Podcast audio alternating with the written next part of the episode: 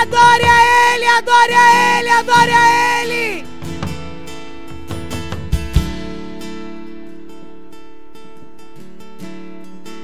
Aleluia! Uou! Pode se assentar.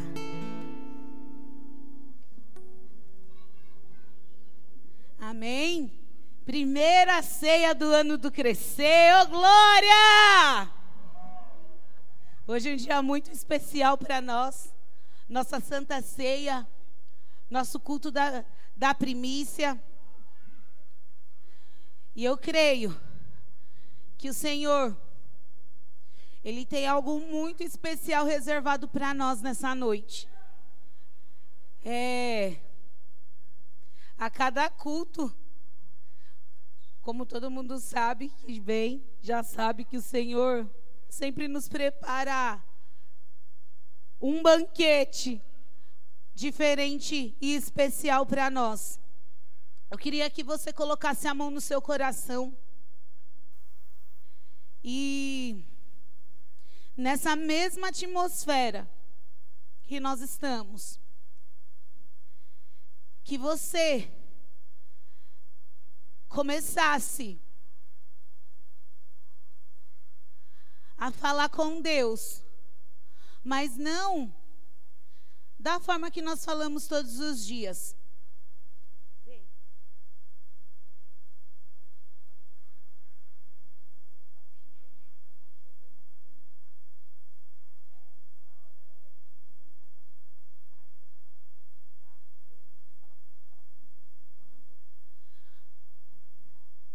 Eu quero que você comece a chamar o nosso Deus de Pai. Comece a repetir, eu quero ouvir a igreja. Pai, Pai, Pai, Pai. Mas que você sinta você chamando ele de Pai agora. Pai, Paizinho, Aba Pai, meu Pai. Comece a glorificar esse Pai. Comece a dizer palavras de amor para esse pai. Eu quero que você com a mão no seu coração comece a falar para ele o quanto você o ama. O quanto você precisa que ele te toque com esse amor de pai. Se é amor de pai que te falta, você nessa noite vai pedir para que ele, o nosso pai, o nosso paizinho, comece a derramar sobre o seu coração esse amor de pai. Coloque a mão no seu coração, você que ainda não colocou. E feche os seus olhos. Senhor, que nessa noite, nós, Senhor, como igreja, nós, Jesus, como seus filhos, nós, Senhor, precisamos do teu amor. Pai, Pai, Pai, Pai, Pai, Pai, Pai, nós, Senhor, queremos hoje sentir, não o Deus do fogo, não o Deus que muda situações, mas nós queremos sentir o Deus Pai, o Deus de amor, um Deus que não mede esforços para nos amar. Então derrama sobre nós hoje, Jesus. Derrama, Deus, o teu amor sobre nós. Nós, Senhor, como igreja, nós te chamamos. Nós chamamos o Pai. Nós chamamos o Pai. Pai, por favor, Pai, nós te chamamos nessa noite. Que nessa noite, Jesus, nós possamos sentir esse amor. O amor do Pai. Amém? Pode pôr o tema, pode abrir os olhos.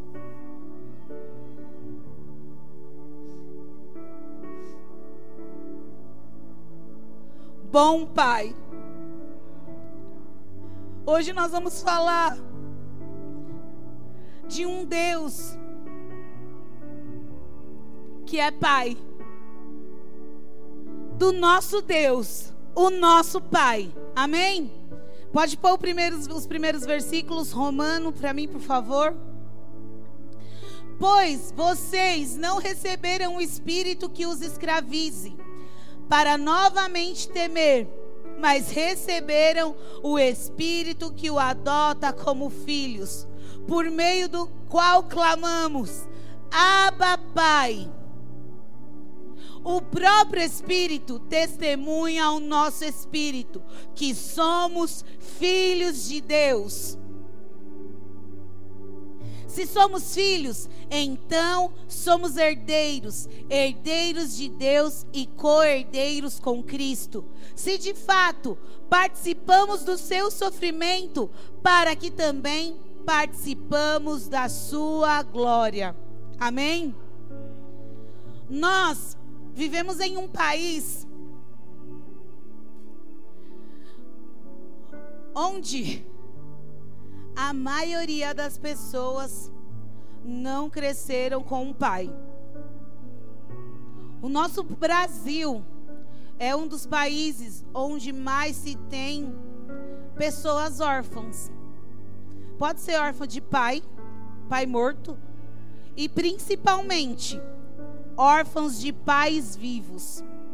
Como assim, pastora Cris? Como alguém pode ser órfão de alguém que está vivo? Só tem um pai que colocou o nome, ou muitas vezes nem tem um nome. A metade da nossa população, para quem não sabe, no registro só tem o nome da mãe, filiação, mãe. Não tem pai. Onde há um abandono muito grande da parte de pais para com seus filhos. Quem aqui foi criado só pela mãe?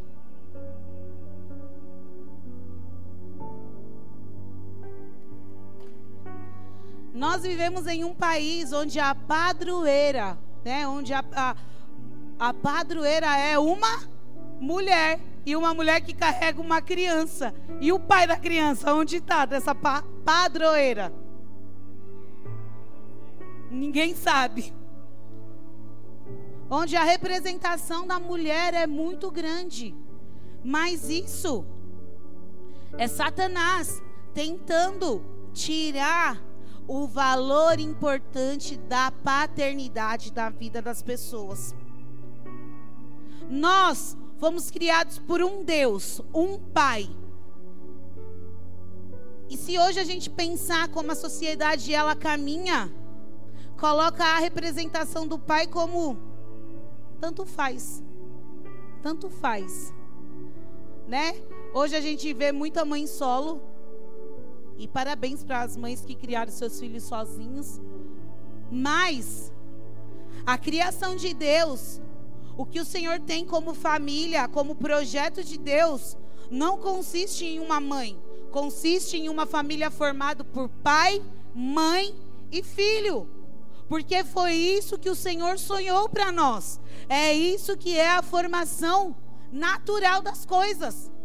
E Satanás a todo tempo, a todo instante, ele tenta tirar essa imagem que nós temos de um bom pai. Porque por algum motivo, por alguma situação, o seu pai terreno falhou com você e transfere essa mesma imagem para o Pai Deus. E passamos muito tempo achando que Deus, Pai, é como nosso Pai terreno. Eu fui criado pelo meu pai e pela minha mãe. Mas o meu pai, ele. Tati, minha irmã, que não me deixa mentir. Meu pai era uma pessoa muito autoritária. Meu pai é nordestino e os nordestinos têm um, uma maneira diferente de, de agir, não é? São pessoas muito frias. E eu sempre falo para Duda e para Manu: se meu pai olhasse para mim, eu já sabia que eu tinha aprontado alguma coisa. Né? E eu cresci com esse pensamento. Então, assim, eu tinha medo de falar com meu pai. Eu, tudo que eu precisava, eu pedia para minha mãe. E eu cresci desse jeito. E por muitos anos eu achei que Deus era um Deus como meu pai. E Deus não é como o nosso pai terreno. Deus, ele é um Deus de amor. Deus, ele é um Deus que ele vem para nos amar e tirar tudo aquilo que, que está de errado dentro de nós. Amém? E Jesus, ele sempre, no toda a história da vida do nosso Senhor Jesus aqui na terra, ele se referia a Deus como Pai. Ele nos ensinou que Deus não era somente o nosso Senhor, alguém, a pessoa a qual nós mais deveríamos adorar, amar, não. Ele nos ensinou que Deus era o nosso Pai. O nosso Pai. E, e a oração que o Senhor nos ensinou, ela começa como Pai Nosso. E é muito difícil nós nos referirmos a Deus como Pai, não é verdade? Só quando a gente às vezes fica, Pai do céu, meu Deus, mas Pai é difícil, não é?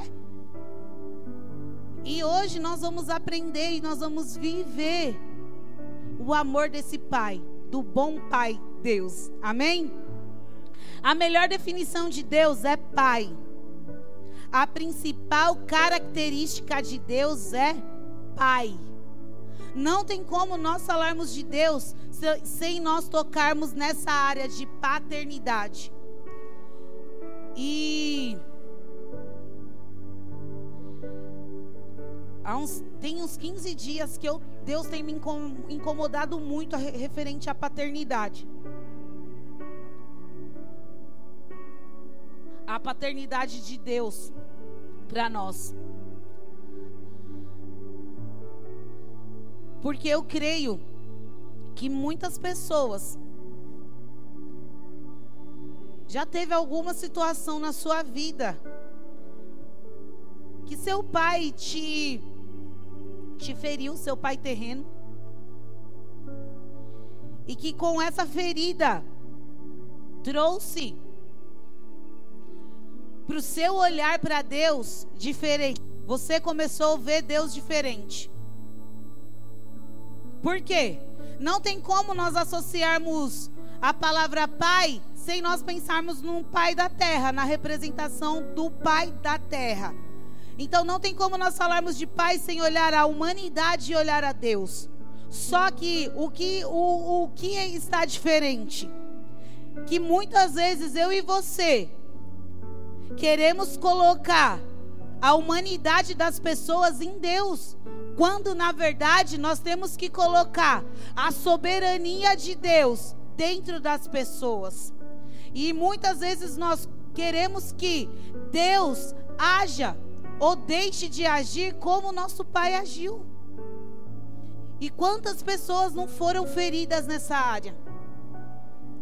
Ou muitos fazem falar, ah, pastora Cris, mas meu pai foi muito bom. Meu pai foi muito bom. Mas eu creio que nessa noite, para alguém, o Senhor trouxe essa palavra. E tenha certeza que o Senhor trouxe primeiramente para mim. Porque eu fui tocada demais quando o Senhor me deu essa palavra.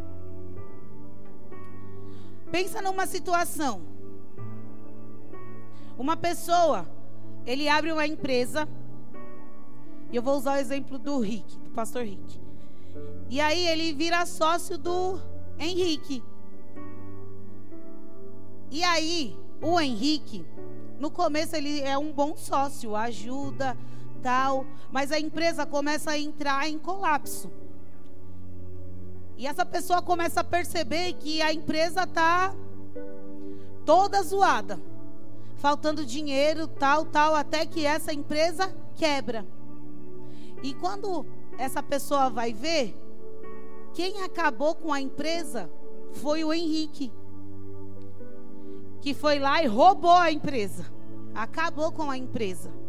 E certo dia aparece alguém e ele volta querer ser empresário, abrir uma empresa novamente. Aí chega uma pessoa que quer ser, ser sócio dele, abrir uma sociedade com ele. E o nome dessa pessoa é Henrique. E aí ele vai falar: Ih, Go, golpe, o golpe tá aí, cai quem quer.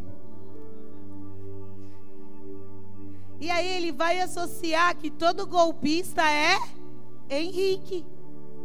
E muitas vezes, por nós termos uma paternidade ruim, nós associamos todos os pais ruins. E principalmente Deus. E quando nós ouvimos a palavra pai, o nosso coração já cria um bloqueio. Porque por algum instante na sua vida você foi ferido com essa pessoa que deveria te proteger, cuidar de você, te amar, ensinar o caminho certo e ela te feriu. E o reino de Deus, ele só funciona com paternidade. Não tem como nós falarmos de reino dos céus, do reino de Deus, sem falar em paternidade. Porque Deus, ele é pai. Então, se o nosso Deus, o dono do reino, é pai, o reino dele só vai funcionar com paternidade. Por isso que a Bíblia diz que nos últimos dias seria derramado sobre, sobre a, a terra um espírito de Elias, onde se converteria o coração dos pais aos filhos e dos filhos aos pais. E aí eu fiquei pensando, não podia ser de qualquer outro profeta? Podia ser Daniel, que foi top, não podia? Podia ser de Jeremias, podia ser de vários profetas. Mas por que será que Deus escolheu Elias? Porque dentre todos os profetas, somente Elias teve um filho espiritual que foi Eliseu. Somente ele deixou um legado, deixou uma continuidade na terra.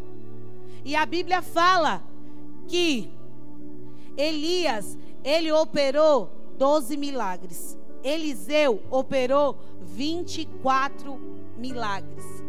Onde há paternidade, há multiplicação de Deus. Deus, ele não age de outra forma a não ser sobre a paternidade. Jesus, ele foi alguém muito top, não foi? Mas sabe por que Jesus foi top? Porque ele tinha um pai top, Deus. Ele só foi Jesus, ele só era Jesus por causa do pai dele. E olha, para nós entendermos, João Batista, ele veio preparar o caminho de Jesus, não é? A Bíblia nos diz isso. E aí, João Batista, ele falava o quê? Que ele estava preparando o caminho, porque aquele que vinha e, e João Batista, ele tinha muitos seguidores, ele tinha muitas pessoas que iam atrás dele no deserto, ele ministrava no deserto e as pessoas iam até o deserto receber dele. E aí ele fala assim, ó: "Vim preparar o caminho daquele que vai vir pós mim, cujo eu não sou digno de calçar as suas sandálias." Foi João Batista que batizou Jesus. Então João Batista era o líder de Jesus na terra. E Jesus era maior do que ele. Quando nós entendermos, nós, como filhos, que nós vamos ser o dobro daquilo que nosso Pai é, o reino de Deus será expandido na nossa vida. Mas para que isso aconteça, eu e você precisamos entender qual é a nossa identidade. E nós temos a identidade de filhos de Deus. Então nós também precisamos receber essa paternidade de Deus com tudo que ela tem para nos dar. E às vezes nós só achamos que Deus é um Deus juiz, que Deus é um Deus carrasco, que Deus é um Deus que vai nos punir sempre que nós pecarmos. Só que eu quero te dizer uma coisa, igreja. Tudo que você fizer aqui nessa terra não vai ser surpresa para Deus, de certo ou errado. Porque antes de você nascer, antes de pensar em você existir. Jesus já tinha se entregado naquela cruz por você. Então, mesmo antes de você errar, os seus pecados todos já tinham sido perdoados por esse Pai. Então, entenda que você é muito amado por Ele. é muito amado por esse pai. E o maior dilema que nós temos é transferir a paternidade da terra com a paternidade do céu. E nós não podemos viver dessa forma. Nós temos que entender que o nosso pai dessa terra, por mais que ele tenha sido um pai bom, ele não chega nem aos pés do pai que é o nosso pai celestial, Deus.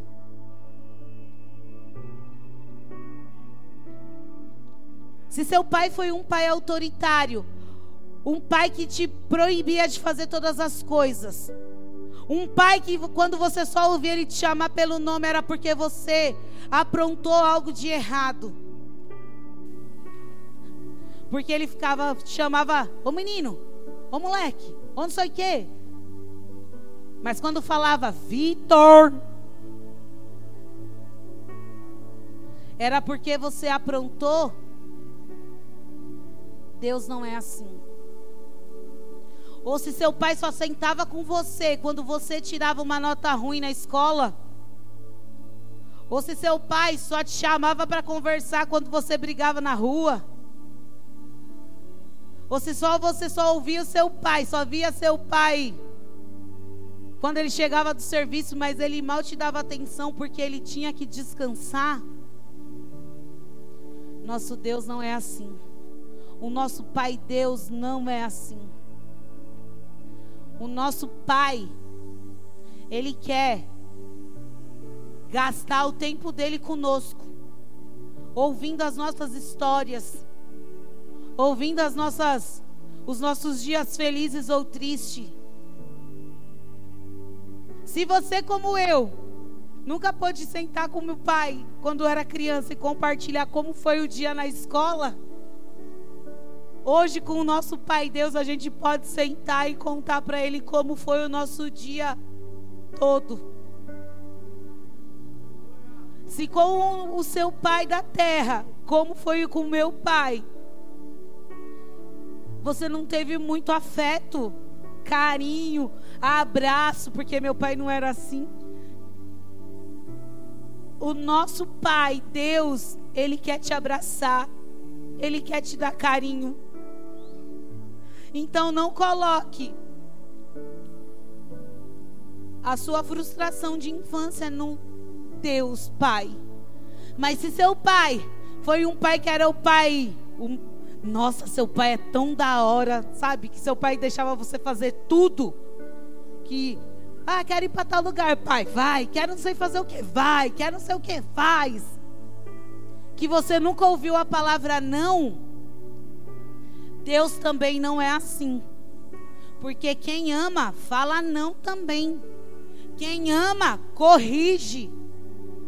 E se seu pai, para te ver feliz, só te falava sim, sim, sim, o nosso Deus Pai não é assim, não. O nosso Deus Pai, Ele é um Deus que corrige. Ele é um Deus que ama e corrige com amor também.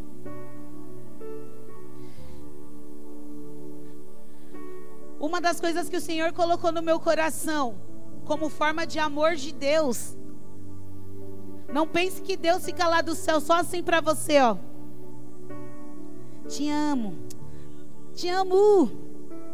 Ah, filho, pode fazer o que você quiser, porque eu sou amor? Não. Ou você faz uma birra e Deus vai te dar o que você quer? Não, porque Ele é Pai. E o Senhor me colocou algo no meu coração. Como Abraão, o amor de Deus é o amor que ele tinha por Abraão. O que que Deus chegou um dia e fez? Abraão, pega o filho que você ama. E pega a faca e vamos sacrificar. E vamos sacrificar ele. E Abraão fez o quê? Pegou o filho. Eu fico imaginando a mãe de Isaac. Tipo, essa faca, esse menino e. Oi, o que está acontecendo? E Abraão falou: Nós iremos ali, mas nós voltaremos. Mas ela sem entender, imagine o desespero da mãe. Porque mãe é, mãe é o quê? Mãe é protetora. Não é? Mãe é aquela que às vezes passa o pano, olha, para, não vou, dessa vez eu não vou contar para o seu pai, mas se você aprontar de novo, não é? Mãe é assim. E nosso Deus Pai é assim, como Abraão. Ele pegou e pediu para sacrificar o que Abraão tinha de melhor. Era só o que Abraão tinha, na verdade. Era a promessa de Abraão estava ali em Isaac. E Deus é assim. E Deus ele é assim. Às vezes, o Senhor ele vai pedir para que nós sacrificamos algo para que eu e você possamos crescer. Às vezes o Senhor ele fala, vai falar muito não para nós, mas não ele não vai falar não porque ele não nos ama. Ele vai falar não porque ele nos ama e porque ele quer que nós crescemos, amadurecemos. Porque nós só amadurecemos quando nós ouvimos não. Porque o sim é fácil. O sim é você pode fazer tudo o que você quiser. O não não, o não dói. O não machuca. O não trata o nosso caráter. Talvez você teve um pai ausente. Talvez você foi abandonado pelo seu pai. Talvez você nunca conheceu o seu pai. E você acha que Deus, ele vai te abandonar também. Mas eu tenho uma notícia para você. Mesmo que o pai e a mãe nos abandone, o Senhor, ele nunca vai nos deixar. O Senhor, o nosso Deus Pai, ele sempre estará conosco. Talvez você se, senti, se sentia ou se sentiu, se sente abandonado pelo seu pai, mesmo ele morando em casa. Então você acha que esse Deus Pai, que a igreja ministra, que a igreja que, que a Bíblia fala, mesmo ele estando presente, ele não está. Por isso que muitas vezes eu e você nos sentimos sozinhos, mas não é porque Deus não está aqui, é porque nós temos esse medo de sermos abandonados.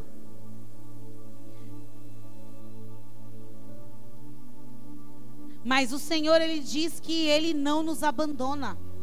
E eu quero hoje falar com um pai, com os pais. Quem é pai, levanta a mão.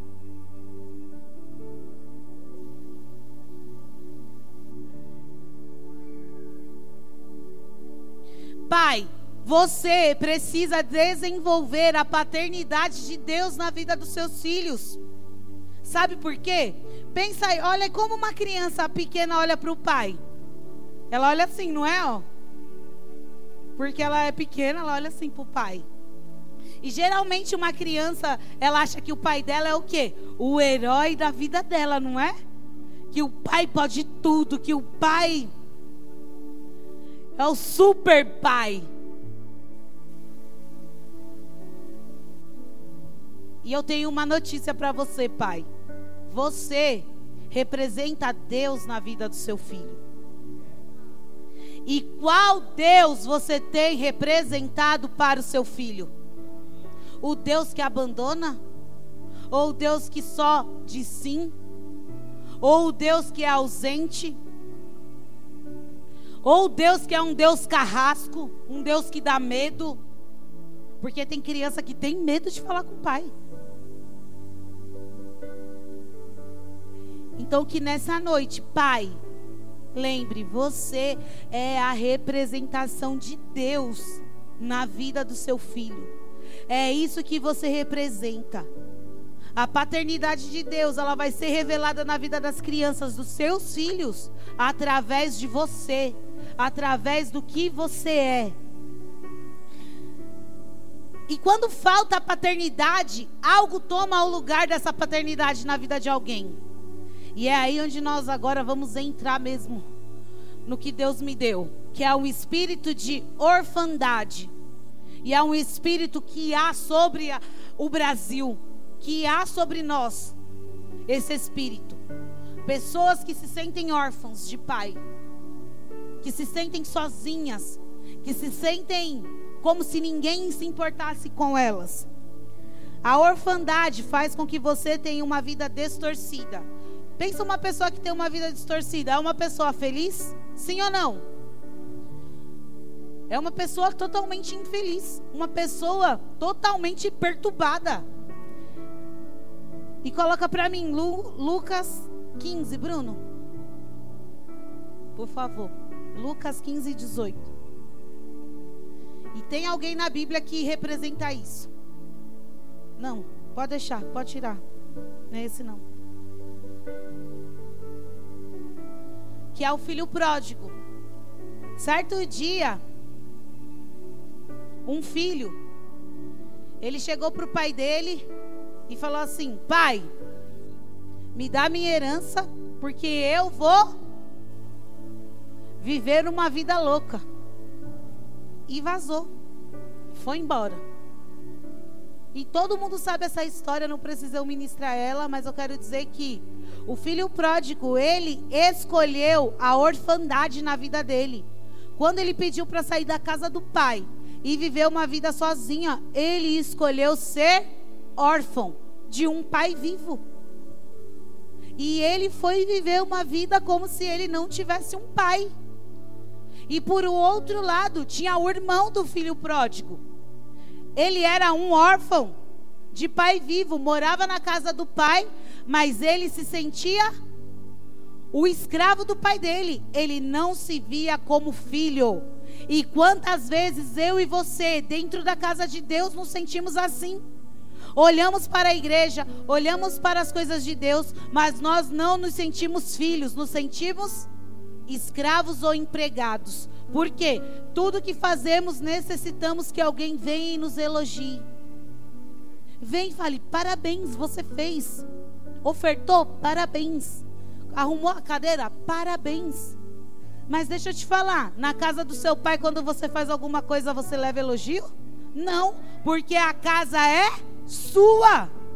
Assim é o reino de Deus. O reino de Deus é isso. Você não precisa ser elogiado por cuidar daquilo que é seu.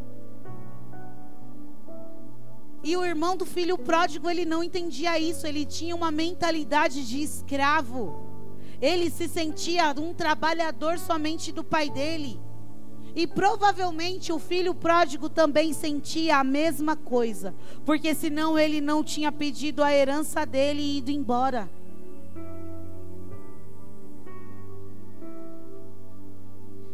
O filho, de, o filho pródigo viveu a orfandade das escolhas dele. Uma das características, como eu disse, da orfandade é a escravidão.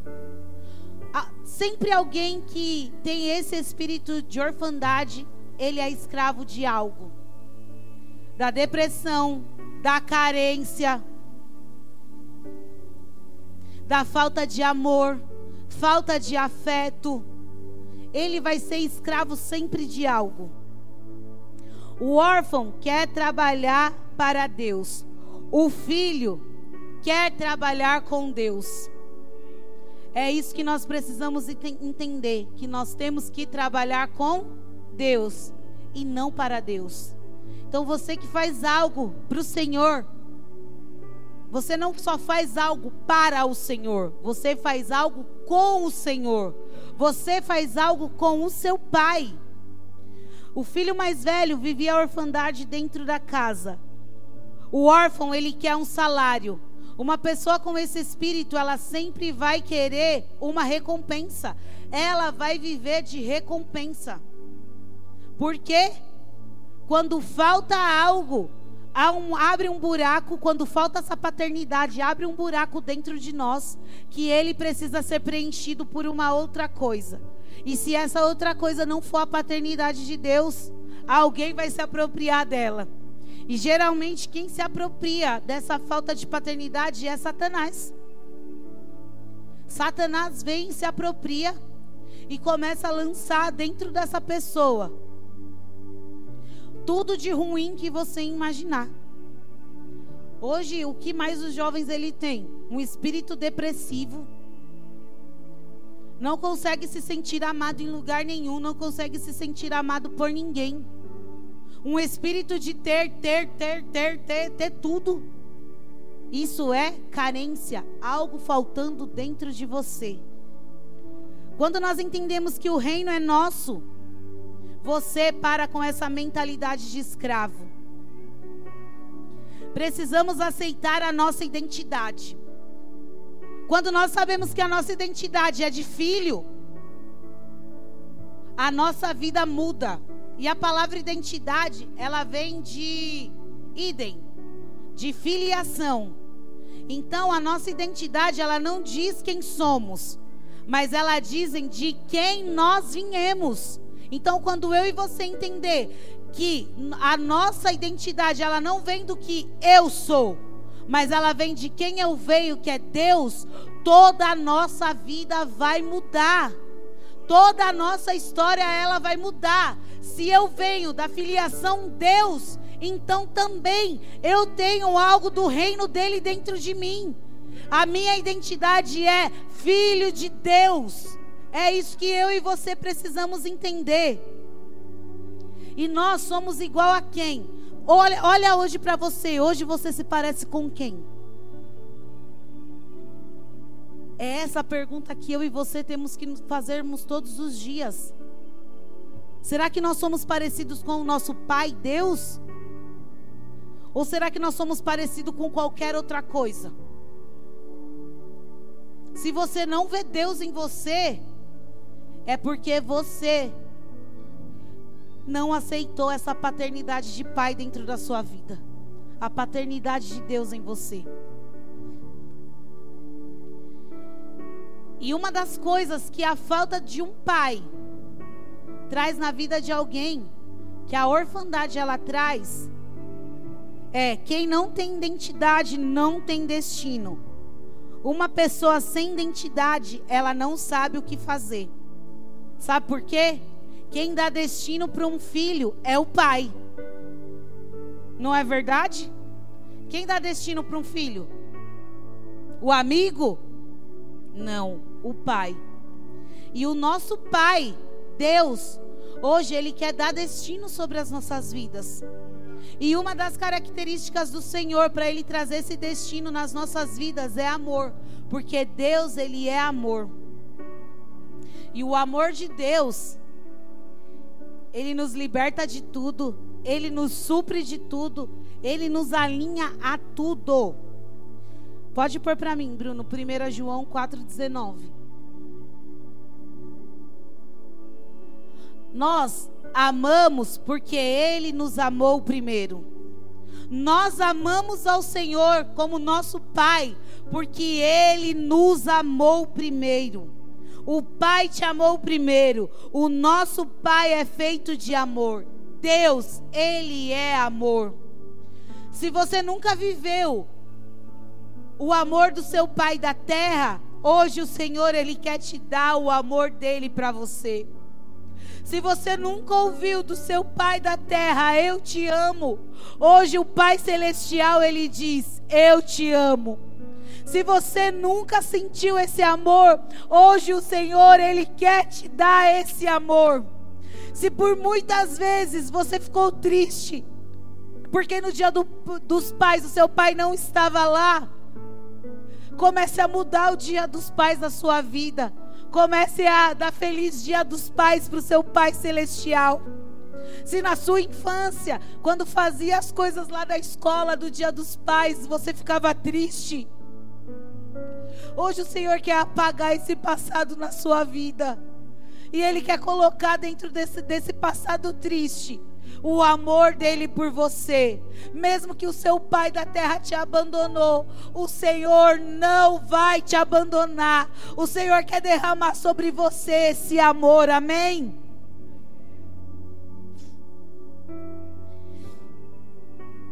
O Senhor nos ama. O Senhor ele nos ama, o Senhor ele nos ama, o Senhor ele nos ama. Entenda. Nós precisamos entender e viver esse amor de Deus. Nós precisamos viver o amor do Pai por nós. E como eu falei lá em Abraão, para que as nossas estruturas velhas ela, ela saia de nós, nós precisamos morrer. Morrer mesmo, arrancar tudo que é velho de dentro de nós, para que uma nova criatura nasça. E lá em Marcos 8, 35, coloca Bruno para mim, por favor. Pois quem quiser salvar a sua vida, a perderá, mas quem perder a vida por minha causa e pelo meu evangelho, a salvará. Quando nós perdemos todas as nossas estruturas velhas, isso quer dizer todo o nosso passado triste, nós salvamos a nossa vida. Hoje, eu e você precisamos matar essa paternidade distorcida das nossas vidas. Essa paternidade que Satanás nos feriu a nossa infância inteira, a nossa adolescência inteira, muitos até a nossa vida adulta inteira para que nós possamos viver uma vida daqui para frente com a paternidade restaurada, a paternidade de Deus sobre a nossa vida. E por muitas vezes eu sei que você se sentiu culpado por não ter o seu pai, ou você culpou a sua mãe, ou você culpou alguém por causa da sua infância. Mas eu quero te dizer uma coisa: que o único culpado de tudo isso foi Satanás. E eu também quero te dizer outra coisa. E nós, porque nós estamos em Cristo, já vencemos Ele naquela cruz. Então o nosso passado não tem poder sobre as nossas vidas mais. Passou, foi o nosso passado. E uma outra coisa que a orfandade traz, ele faz nós nos sentirmos deslocados. Sabe quando você chega em um lugar e você acha que você não faz parte desse lugar? Que você não é querido em nenhum lugar, que você não tem um lugar para você na terra? A orfandade traz isso. Mas hoje o Senhor ele quer trazer sobre você a segurança do Pai, do Pai celestial. O Pai, nosso Pai Deus, ele é abrigo e ele nos protege. Salmos 27, 10.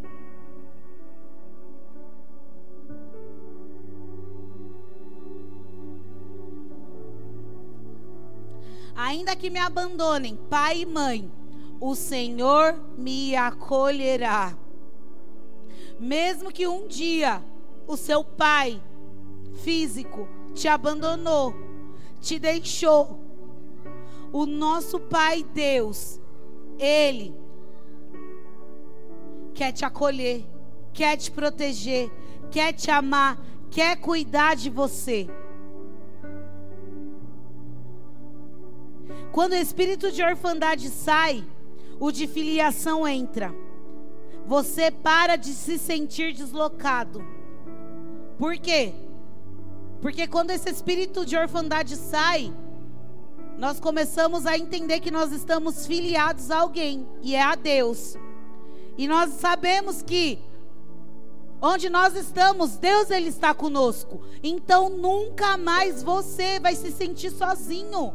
Sabe esse sentimento que muitas vezes você acha que você não tem ninguém, que você está sozinho, que ninguém te ama, que ninguém te quer? Esse é um espírito de orfandade sobre a sua vida. Mas eu quero te dizer uma coisa: alguém quis que você estivesse nessa terra, e esse alguém foi Deus. Você não foi um erro. Você não foi um erro. Você não foi um acidente que aconteceu. Você não aconteceu. Alguém sonhou com você. Alguém planejou você. Alguém fez você para um propósito nessa terra.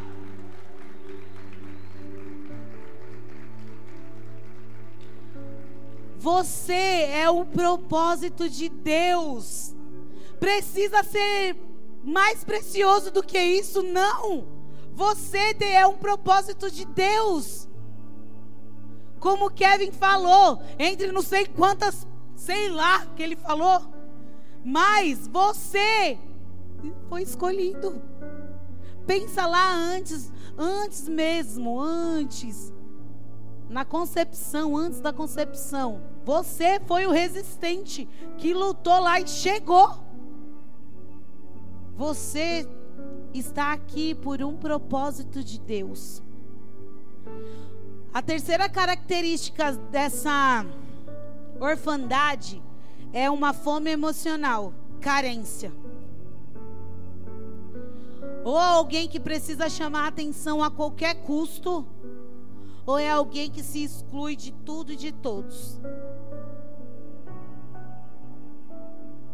A orfandade ela traz isso na vida das pessoas. E quando eu falo de orfandade, eu não falo só de pai que que faleceu não, ou de pai que nunca esteve na casa. Às vezes nós somos órfãos, órfão, como eu falei, de pais, pais que moram junto. Mas que é mais importante o carro, o futebol, o trabalho do que o filho. E nós achamos que Deus, ele também é assim, e Deus não é assim. Deus, ele não é assim. Fome de afeto. Sabe uma pessoa que faz de tudo para chamar a atenção? E às vezes a gente fala: "Meu Deus, como fulano é aparecido". Mas não é porque ele é aparecido. É porque é uma forma que ele tem de alguém olhar para ele. É a forma que ele encontrou de ser notado. E isso é carência, falta de algo que ele precisava ter, não das pessoas em si, ele busca das pessoas, mas não é das pessoas que ele queria. Ele queria do pai dele. Do pai. E faltou isso. E principalmente na infância. Se nós, se nós tivéssemos noção de que a nossa infância seria algo tão determinante na nossa vida, nós seríamos diferentes. Mas as crianças, né, elas não pensam assim. Não é verdade? A nossa infância ela vai determinar o, res, o resto da nossa vida. A nossa a vida inteira vai estar baseado daquilo que aconteceu na nossa infância. E muitas vezes nós pais não nos preocupamos com isso com os nossos filhos. Então que hoje eu e você, pai e mãe, nós vamos nos preocupar com a com os nossos filhos, olhar para eles de uma forma diferente. Que a infância deles seja uma infância onde vai determinar um futuro muito maravilhoso para os nossos filhos. Amém? A orfandade é um buraco na alma, a falta do pai. Como eu falei, pode ter todos e todos, mas sempre vai sentir a falta do amor do pai. Por quê? Não tem como eu e você sermos termos essa identidade de filho sem um pai. Não tem como. Então, essa noite o Senhor trouxe para nós resolvermos essa área da nossa vida, a nossa área de filho.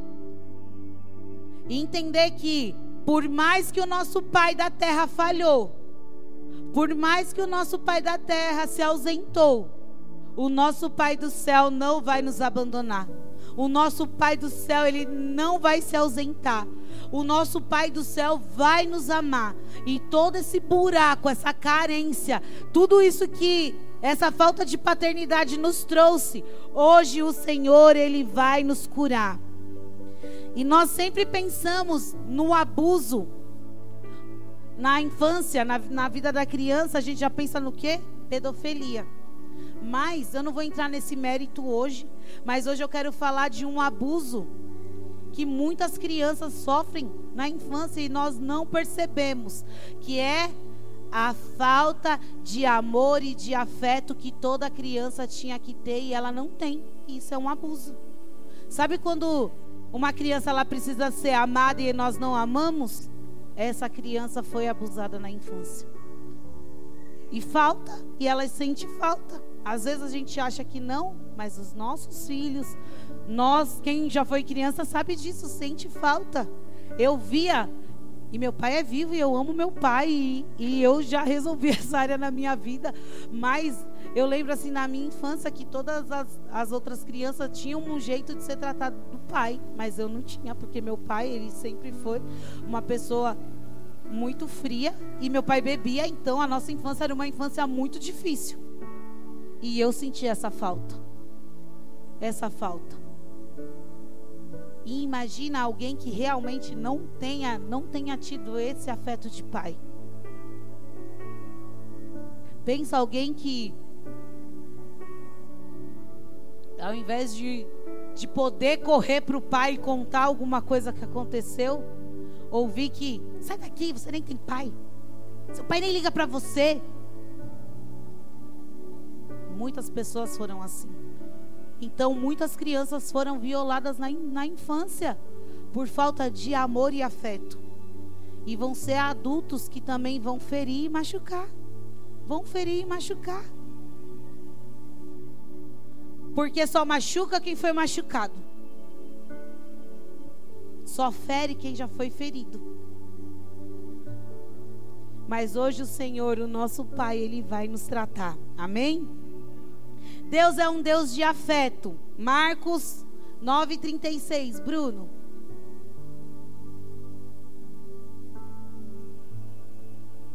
E tomando uma criança, colocou no meio deles, pegando-as no, no braço, disse-lhes: Quem receber uma dessas crianças em meu nome está rece me recebendo, e quem e quem me recebe não está apenas recebendo, mas também está recebendo aquele que me enviou.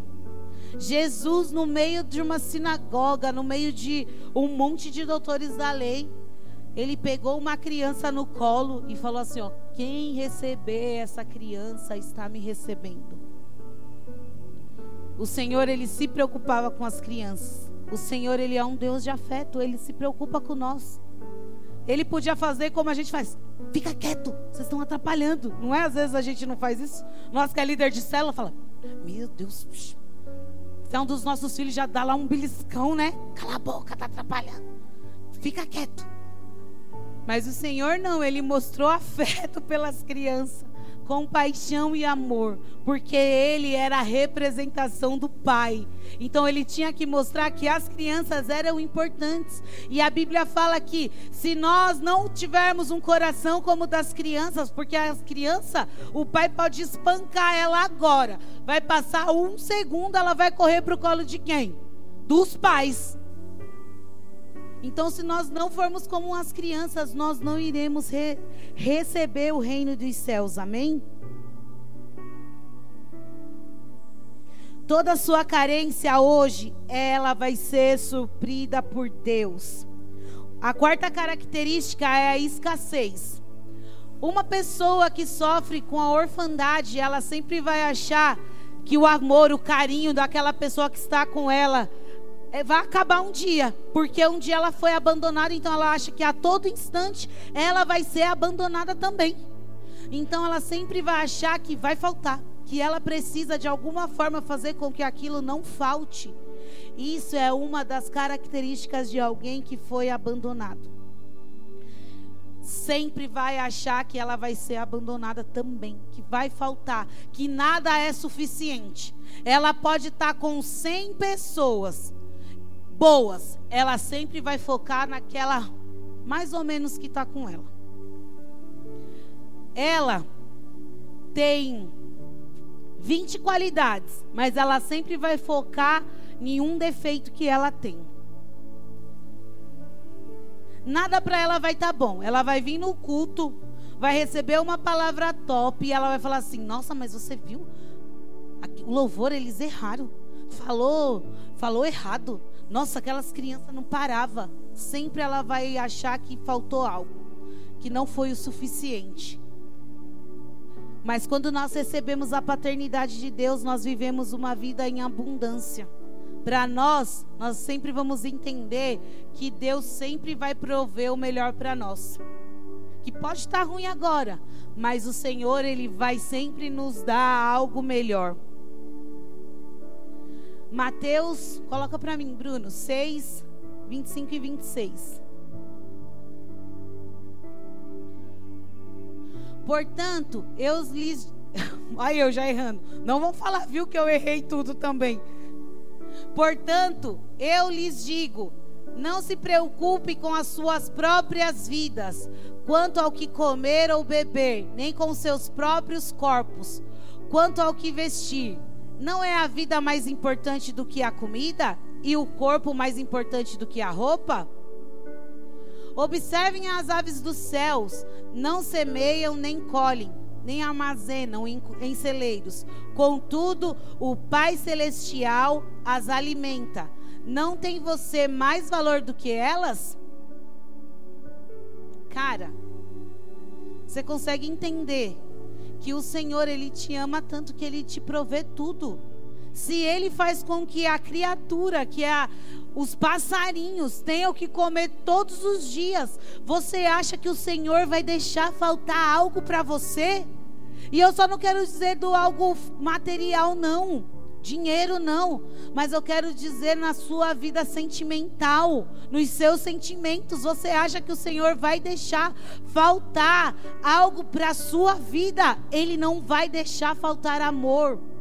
Às vezes o que acontece, Satanás, ele se apropria dessa sua ferida e coloca dentro de você que você é insuficiente para as pessoas, que você não tem valor para ninguém, que você não é amado, que você não presta. Mas eu quero te dizer que você tem muito, muito, muito valor.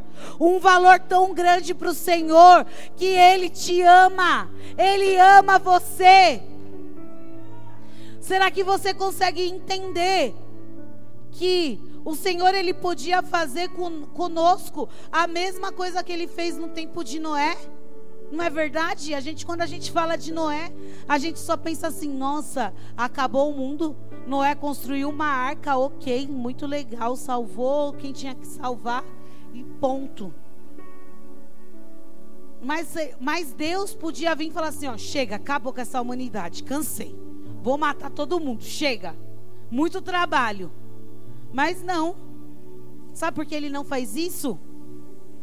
Porque nós não, não somos mais somente criaturas, como nós éramos antes de Jesus vir e morrer na cruz. Porque nós éramos criatura. Mas agora nós somos chamados de filho. E que pai vai ter coragem de matar o seu filho? Então entenda que o Senhor, o nosso Pai, ele nos ama, Ele nos ama, Ele te ama. Vitor, o Pai te ama. Aninha, o Pai te ama. Kevin, o Pai te ama. O Senhor, Ele nos ama. E o Senhor, Ele quer fazer com que eu e você possamos passar essa paternidade de Deus na vida de outras pessoas também. Quantas pessoas no mundo estão sem paternidade? Quantas pessoas nós conhecemos que está faltando a paternidade na vida da pessoa e nós olhamos e falamos: isso é falta de pai. Isso é falta de pai, isso é falta de pai. A paternidade de Deus, aí o mundo precisa receber essa paternidade. E essa paternidade só vai vir através de nós, os filhos de Deus. Por quê?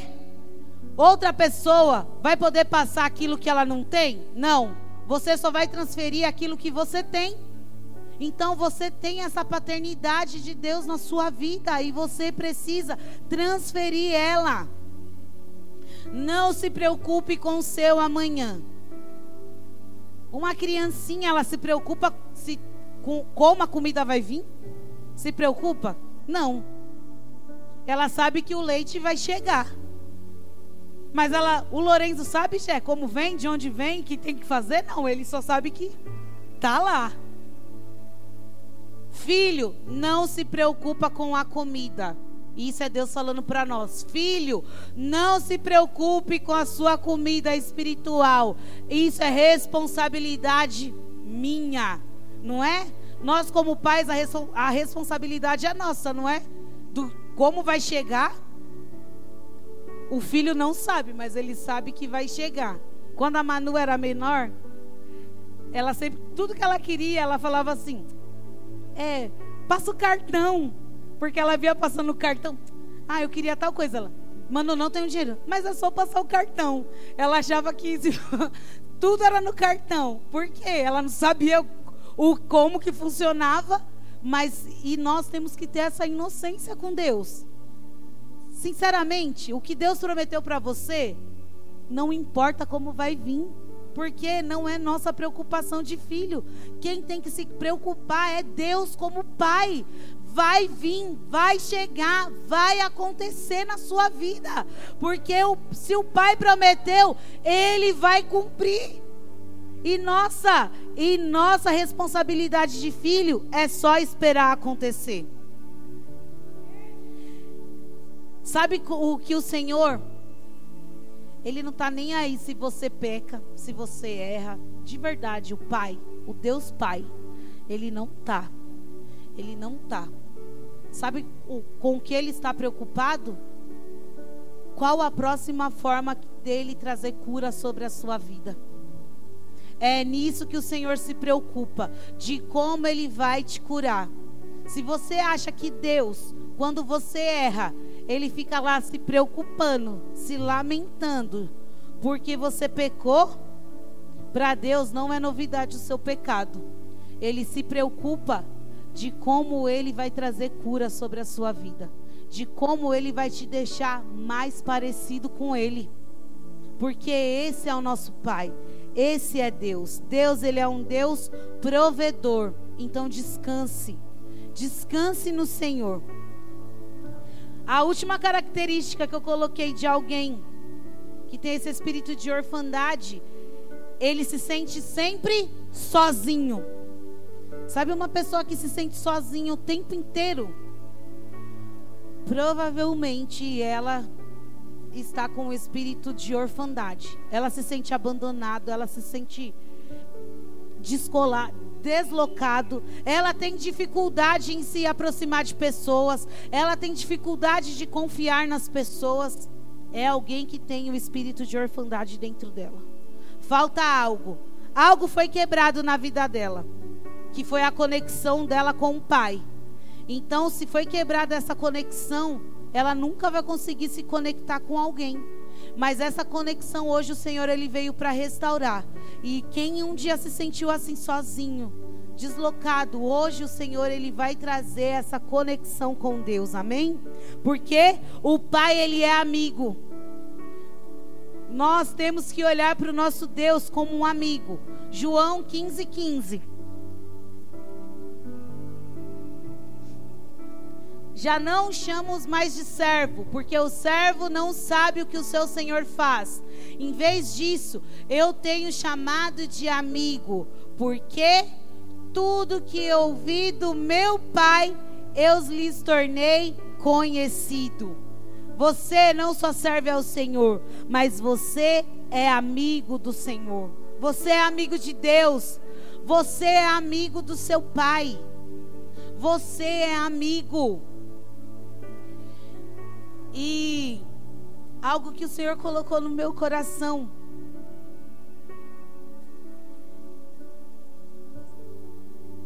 Sobre ainda sobre a parábola do filho pródigo. Se fala muito do filho ou dos dois filhos. Mas a parábola do filho pródigo, ela fala muito de um bom pai. Porque o pai do filho pródigo, aquele pai, ele respeitou a escolha do filho quando o filho decidiu pegar a herança e ir embora. Ele continuou cuidando do filho que ficou da mesma forma. Nada, tinha, nada mudou em, em relação ao filho. E quando, mas a todo tempo ele esperava a volta do filho pródigo. E a Bíblia conta que ele ficava olhando, vendo se o filho estava voltando. E eu, e eu fico imaginando que ele deveria toda, não sei, não sei como era a rotina dele, né? Mas vamos imaginar, ele deveria trabalhar lá na fazenda. Então, de manhã ele olhava lá e via se o filho estava vindo. Na hora do almoço, ele deveria ficar lá na janela. Que, quem dera se meu filho aparecesse. E de tarde a mesma coisa. E lá em Lucas 15, 20, põe Bruno para mim, por favor.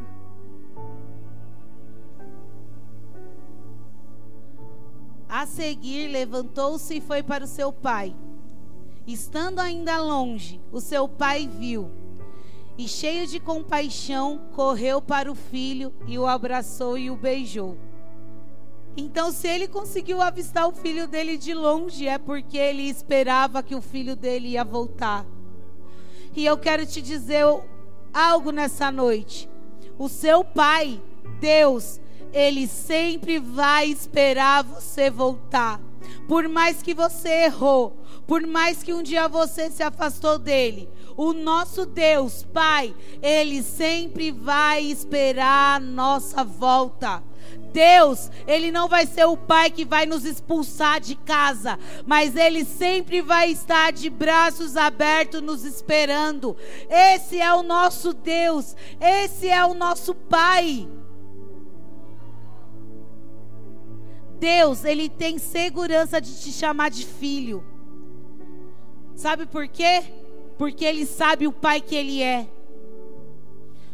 O nosso Deus Pai, Ele sabe quem Ele é, Ele sabe o Pai que Ele é. E nessa noite, já para nós encerrarmos essa parte, eu queria que vocês se colocassem de pé.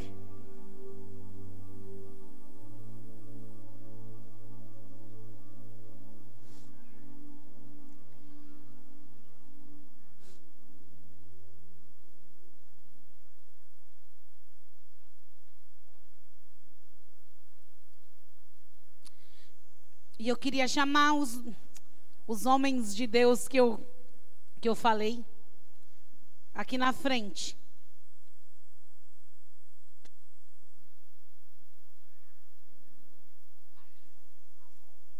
Aqui na frente. Eu chamei alguns pais. Pode ficar aqui na frente.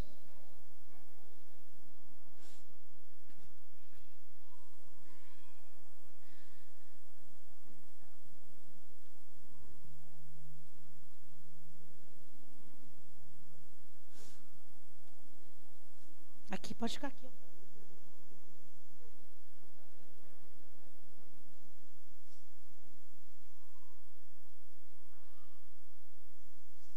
Eu chamei pai, porque tem legalidade, né, gente? Eu não podia falar de pai e não chamar pai, pai, pai terreno. E nós não podíamos o porquê o Senhor colocou essa palavra no meu coração? É um tema muito, um tema difícil de falar. Mas eu senti a necessidade da igreja receber a paternidade de Deus diferente. E nós só vamos conseguir receber essa paternidade de Deus sobre as nossas vidas, se nós nos alinharmos como filho. E eu podia trazer uma palavra bem top, claro, de porque é a primeira ceia do ano. Mas eu creio que esse é o nosso ano de crescer. Então nós precisamos alinhar ainda tudo que está desalinhado para que nós realmente possamos crescer naquilo que o Senhor tem para nós. E eu creio que o Senhor tem algo muito grande para nós como igreja. Então hoje, eu queria que você colocasse a mão no seu coração. E nós vamos adorar o Senhor. E se na sua vida você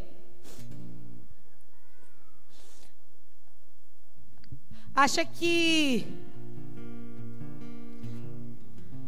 faltou algo na sua paternidade, se faltou algo como pai na sua vida, hoje o Senhor ele vai suprir. Hoje o Senhor ele vai suprir. Aqui não está mais o Vando, o Edivar, o Paulo Careca. É, mas Hoje eles vão re representar Deus. Deus Pai. o Pai de amor, o Pai que ama, o Pai que cuida, o Pai que cura. E se você precisa é, liberar perdão na vida do seu pai, porque ele te deixou, porque ele te abandonou, porque ele nunca foi presente, ou por, por alguma situação, hoje o Senhor, ele trouxe eles aqui como representante de Deus, para que você pudesse fazer isso. Ah, pastora, mas meu pai já morreu. Então é hoje, é a noite de cura. Você vai sair, você vai sair daqui hoje curado e liberto. Se você sentiu falta do amor dele, hoje você vai vir aqui até eles e vai faltar. Eu senti falta de você, pai. Eu precisava do seu abraço. Não precisava me bater, eu só queria seu abraço. Se seu pai algum dia te abandonou, te deixou, Hoje o Senhor vai trazer cura sobre a sua vida. Mas se, ah, pastora, mas nada disso aconteceu na minha vida. Eu tive um bom pai, eu tenho um bom pai. Mas se você não consegue enxergar Deus como pai, hoje também o Senhor ele quer trazer cura na sua vida. Amém?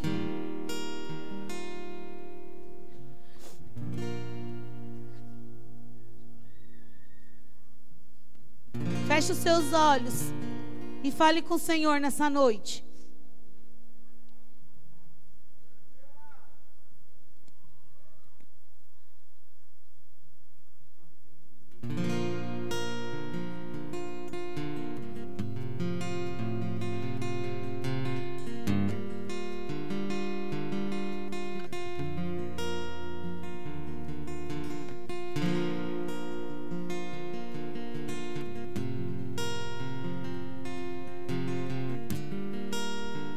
Seus olhos e fale com o Senhor nessa noite.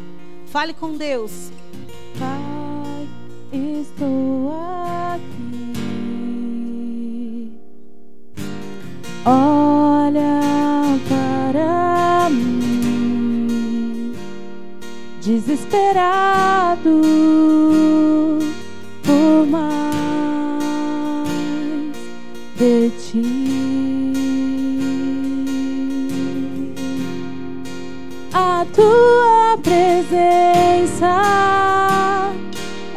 sustento, a tua palavra, meu alimento. Preciso ouvir Sua voz dizendo assim: Vem, filho amado, vem em meus braços descansar.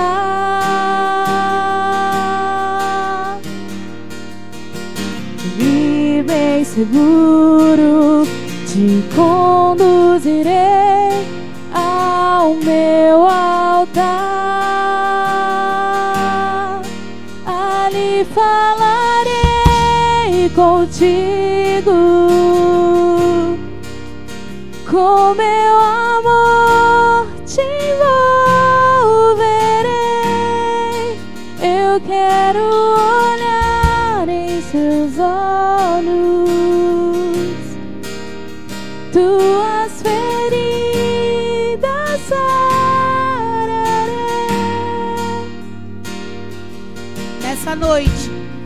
você que precisa acertar seu passado com seu pai,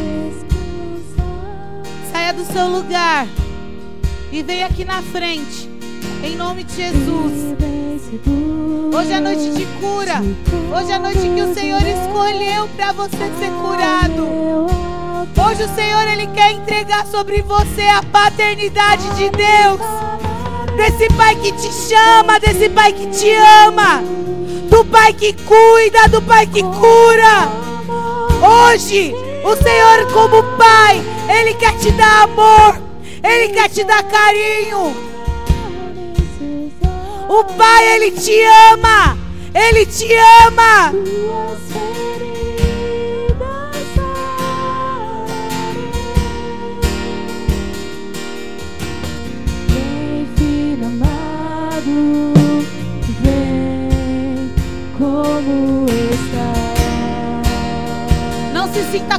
Vergonha. O Senhor, Ele quer te curar. Mesmo você, homem, porque homem é mais turrão. Hoje o Senhor, Ele quer te curar. Hoje o Senhor, Ele quer suprir a ausência do que o seu pai da terra trouxe sobre você. Mas Ele quer suprir com o amor dele, com o carinho dele. O Senhor, Ele só quer te amar. Ele quer te amar, Ele quer te curar. E Ele te diz: Vem, filho, vem, filho.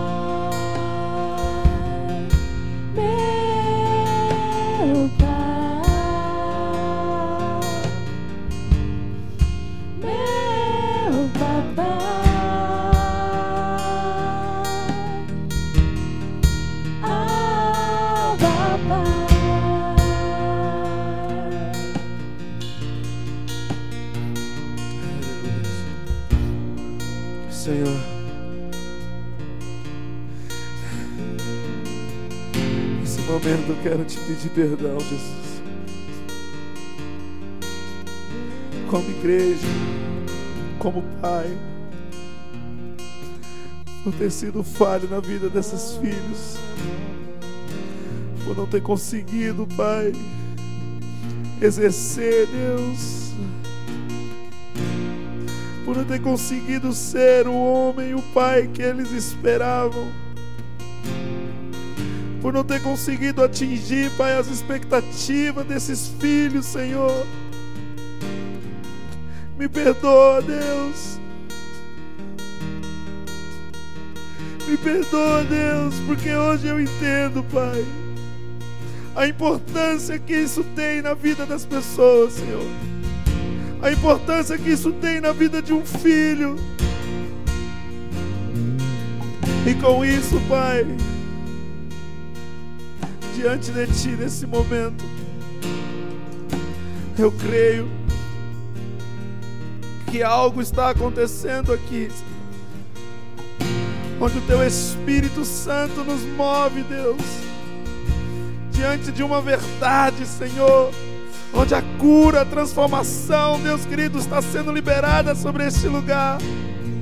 Por isso, Pai, como igreja, Jesus, eu te peço perdão pela falha de todos esses pais, pela falta, Senhor, pela negligência, onde temos deixado de enxergar a necessidade dos nossos filhos, onde temos deixado, Deus querido, de atender. Porque nós cremos, Pai, que quando nós falamos de atenção, nós não estamos falando de valores, nós estamos falando de dinheiro.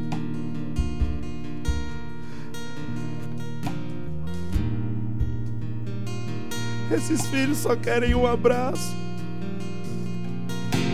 Eles só querem ser amados, eles só querem ser vistos. Eles só querem ser notados.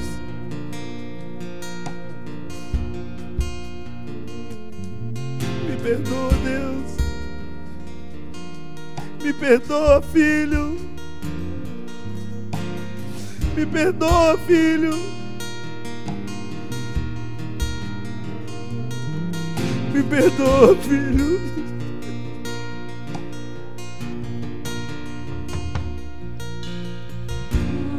Me perdoa, filho. Pois hoje, em nome de Jesus, nós representamos algo aqui neste lugar, Pai. E como Pai, sejam eles carnais ou espirituais, nós representamos a Ti, Jesus, na vida dessas pessoas.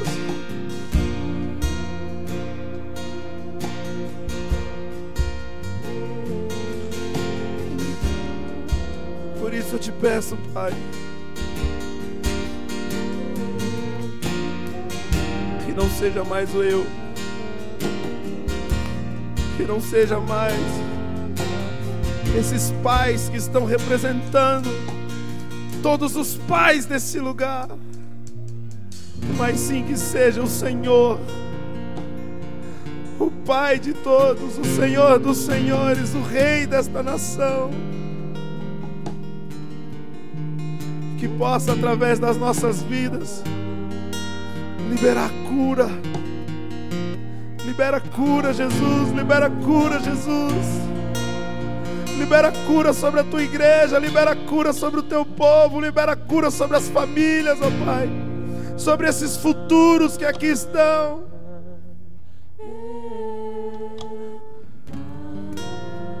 Libera cura.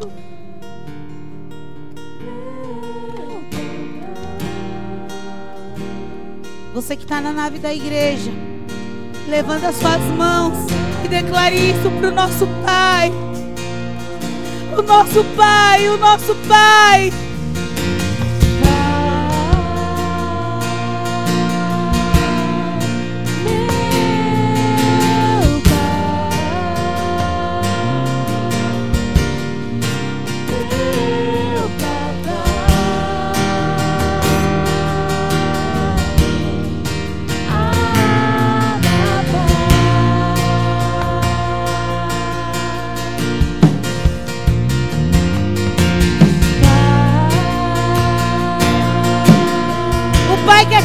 Filho.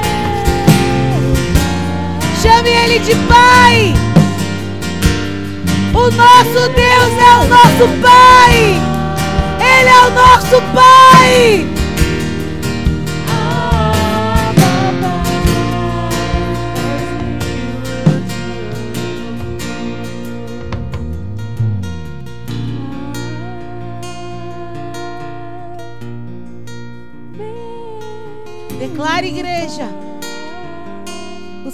Quer te ouvir.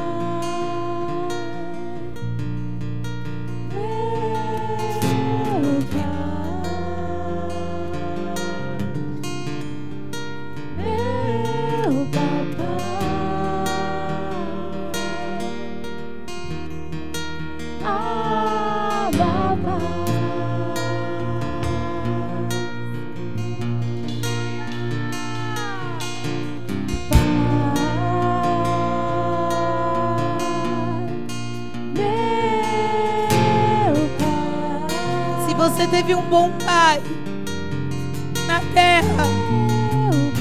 Comece a agradecer a Deus por isso. Levante suas mãos e seja grato ao Senhor por isso nessa noite. E se você que não conseguiu vir aqui e não teve esse bom pai, essa representação de um bom pai na sua vida, comece a pedir para o Senhor trazer cura na sua vida nessa noite. Porque o amor do Deus Pai, o amor do nosso Pai, Ele supre todas as nossas carências. Ele fecha todas as feridas que um dia a falta de paternidade trouxe na sua vida.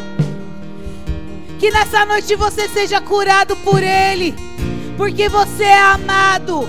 Você é amado. E filho, filho, lembre-se, a paternidade, ela sempre vai trazer multiplicação sobre as nossas vidas. Como o Senhor falou, o espírito de Elias ia ser derramado nos últimos dias, convertendo os corações dos pais aos filhos e dos filhos aos pais, trazendo paternidade.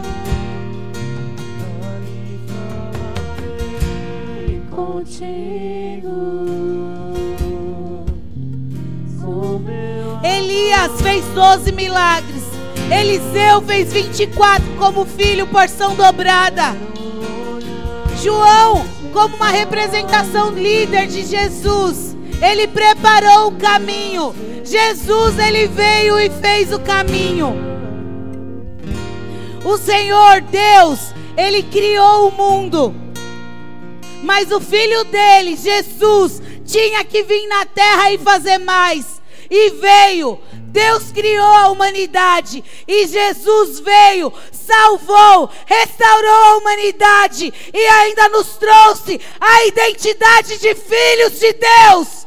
É isso que hoje o Senhor traz para nós a identidade de filho. Você é filho, você é filha de Deus. Você tem essa paternidade sobre a sua vida.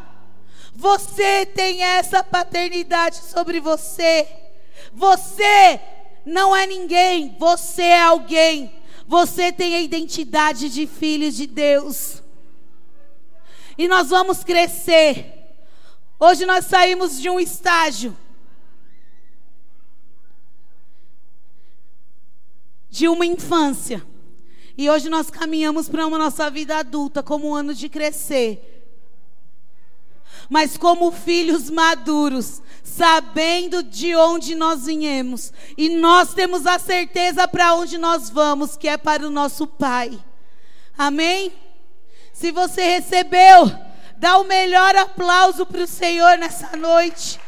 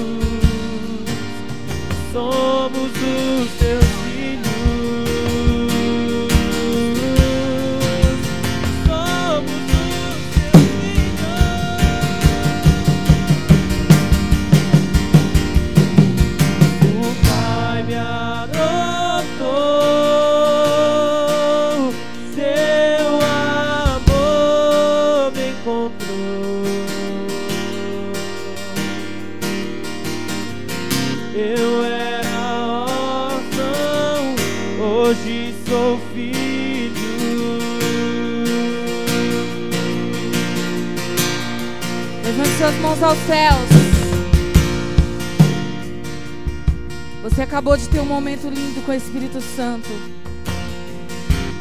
Eu queria que nesse momento você fechasse os seus olhos em nome de Jesus. E começasse a agradecer ao Senhor porque você tem um Pai. Você tem alguém que luta por você, que cuida de você. E nesse momento hoje que nós vamos nos aliançar com o Senhor, mais uma vez declarando ao Senhor que Ele é o nosso Pai, que Ele é o mais importante na nossa vida. Então, nessa primeira ceia, eu quero que você, em nome de Jesus, seja intenso com o Espírito Santo. Que você peça que hoje você possa se aliançar com Ele. Que nesse ano você possa ter experiências diferentes com Ele. Que seja uma ceia diferente para você. Você não vai só estar tomando um suco de uva, comendo um pão. Não, você vai estar tomando do sangue de Cristo. E você vai estar comendo do pão o corpo de Cristo. Então eu quero que você saia do seu lugar e venha pegar sua ceia em nome de Jesus.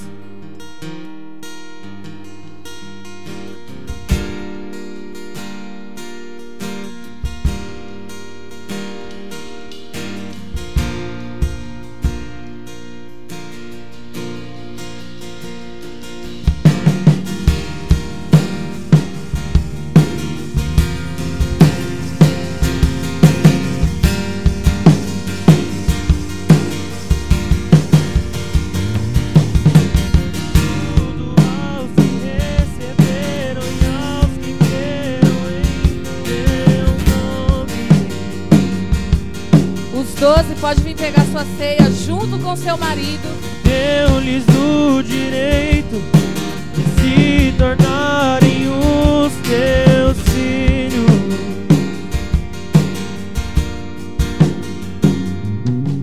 O Espírito de Deus testifica com nosso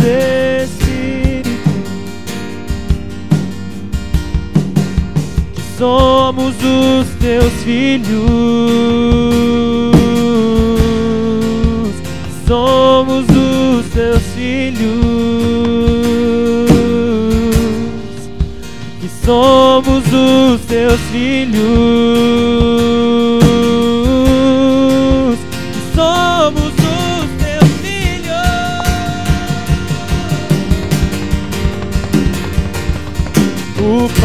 Pai me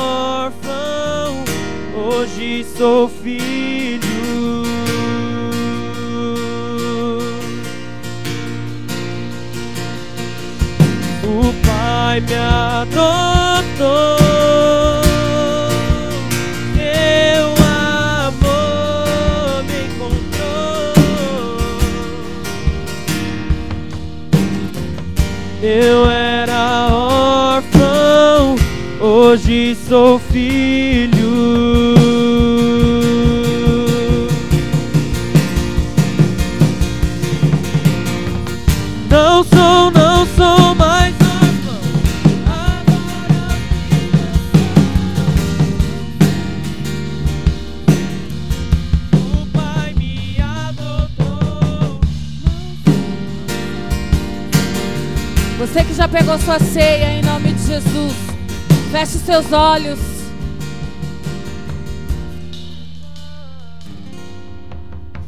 Feche os seus olhos agora em nome de Jesus.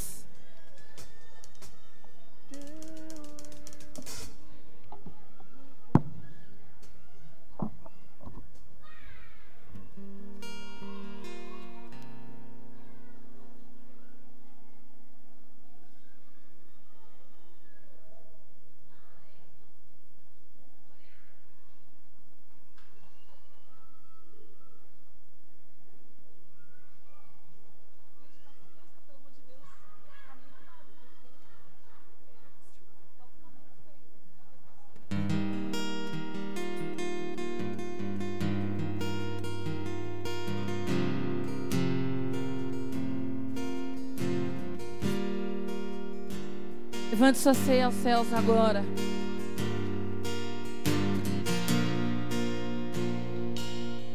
E diga ao Senhor hoje, como um ato profético, hoje a sua primeira ceia. O que você precisa realmente ser mudado ministerialmente. O que você precisa na sua vida espiritual. Então comece a declarar ao Espírito Santo essa mudança em nome de Jesus.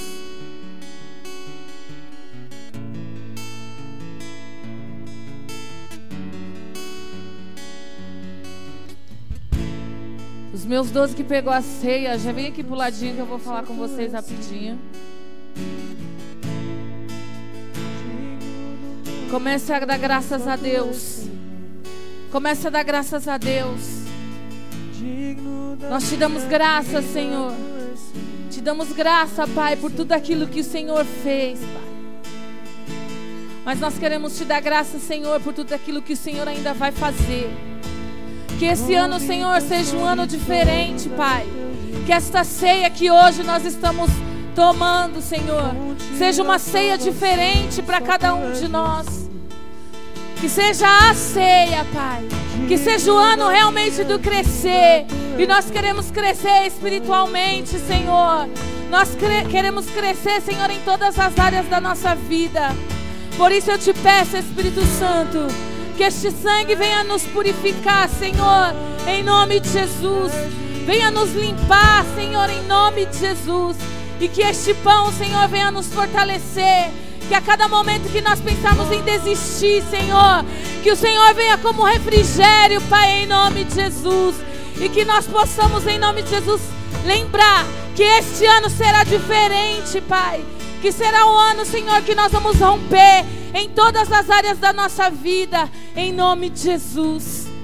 Levante sua ceia mais uma vez aos céus e diga graças a Deus. Graças a Deus, Senhor. Pode ceiar. Digno do meu louvor, só tu és Senhor. Digno da minha vida, tu és Senhor. Oh, eu sou teu.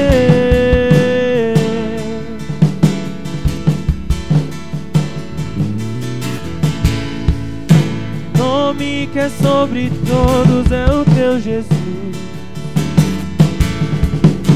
Fonte da salvação, só tu és Feche Jesus. seus olhos e adore a Ele. Digno da minha vida, tu és Jesus. Oh, eu sou teu.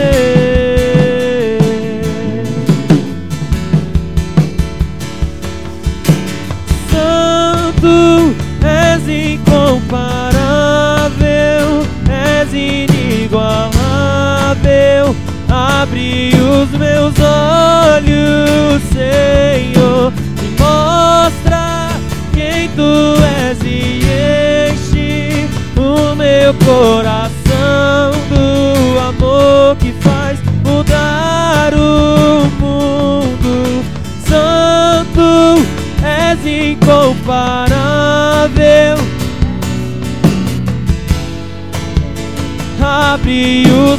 Olhos, Senhor, e mostra quem tu és e enche o meu coração do amor que faz mudar o mundo.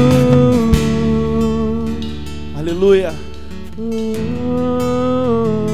Agradeça mais um pouco ao Senhor. Feche os seus olhos. Não perca essa essência, não perca esse momento ainda. Querido, por favor, em nome de Jesus, é a sua primeira ceia. É o seu primeiro momento em que você está renovando a sua aliança com o Senhor nesse ano de 2021. Não se prenda, por favor, pelo menos um pouco ao tempo agora.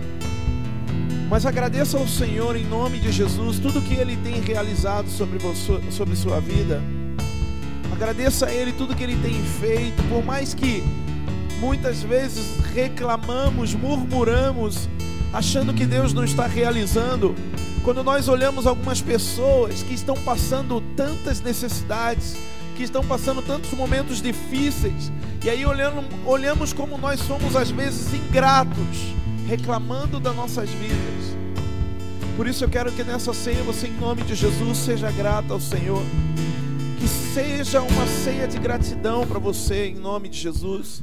Mesmo que você não seja batizado, mesmo que você não tenha tomado a ceia hoje, mas seja grato ao Senhor em nome de Jesus. Diga obrigado, Jesus. Diga graças a Deus. Levante as suas mãos aos céus e diga assim: ó, graças a Deus, Senhor, pela minha vida, pela minha casa. Obrigado, Senhor, pela minha família. Obrigado, Senhor Deus, por tudo que o Senhor tem realizado. Obrigado pelo dia que o Senhor me deu hoje. Obrigado pelo ar que o Senhor me dá para respirar. Obrigado, Senhor, pela saúde que o Senhor me dá. Obrigado pela cura que o Senhor já derramou sobre nós. Em nome de Jesus. Em nome de Jesus. Aleluia. Obrigado, Jesus. Sejamos gratos. Eu vou Sejamos construir gratos.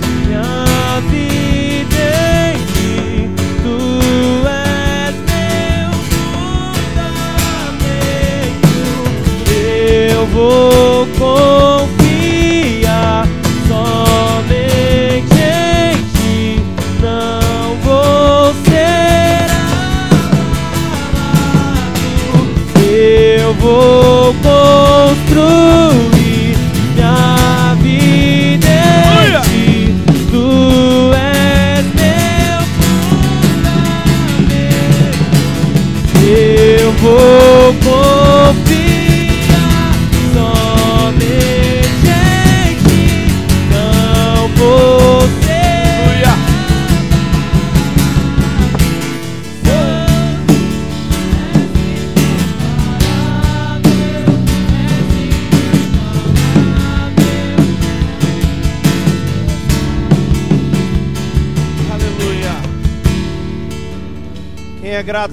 pelo que o Senhor tem realizado, levanta a mão e diga glória a Deus.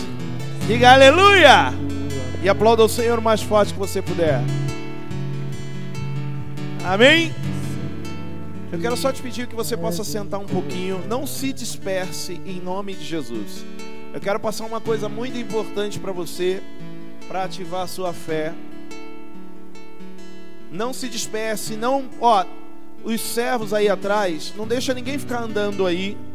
Pede para sentar se alguém tiver em pé aí sem fazer nada, pede para sentar agora em nome de Jesus. É uma coisa muito importante para nós. As crianças aí, pede para elas ficarem quietinhas, que o culto ainda não acabou. Em nome de Jesus. Glória a Deus. Queridos, eu tenho sido muito, presta atenção no que eu vou falar. Eu tenho sido muito motivado nesse ano por causa dessa palavra que Deus colocou no nosso coração para nos edificar, para nos direcionar no ano de 2021. Por que, que eu tenho sido muito motivado por Deus e principalmente por que, que eu tenho sido muito impulsionado, ou melhor, o que Deus tem me impulsionado por causa dessa palavra do ano de 2021, o ano do crescer. Deus tem me impulsionado principalmente a trazer um, uma maturidade muito grande para a igreja. Não podemos mais ser meninos, porque um dia o menino cresce, um dia a menina cresce, ela precisa crescer. Nós não vivemos no mundo do Peter Pan, que é um mundo só de crianças. Nós precisamos.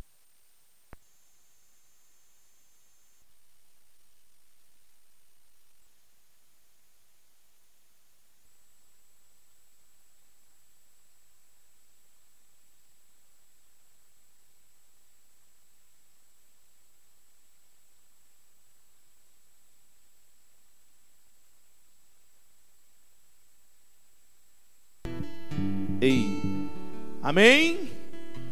Quem tá aí, diga amém. Olha aí, viu? Só falar de crescer. viu? Ó, então presta atenção. E E nós não estamos vivendo, nós vivemos no mundo do reino de Deus. E o mundo do reino de Deus são pessoas que crescem, pessoas que amadurecem, pessoas que vivem a autoridade. E toda palavra que Deus tem dado, principalmente para eu discipular, e nós vamos ter um ano de muito discipulado nessa igreja. Você que não é discípulo ainda, que não participa de um discipulado, já chega na pessoa que te convidou e diga para ela que você quer ser discípulo dela, para que você possa ser discipulado nesse ano de 2021. É uma palavra diferente do culto para que você possa crescer. E olha, presta atenção. Toda palavra que Deus tem colocado no meu coração para discipulado é sobre crescer, ser impulsionado. E eu estava meditando numa palavra, não sei se desligou, né? Mas abra aí a sua Bíblia no livro de Romanos, capítulo 11. Não sei se consegue, não dá tempo, né, de colocar aqui. Né?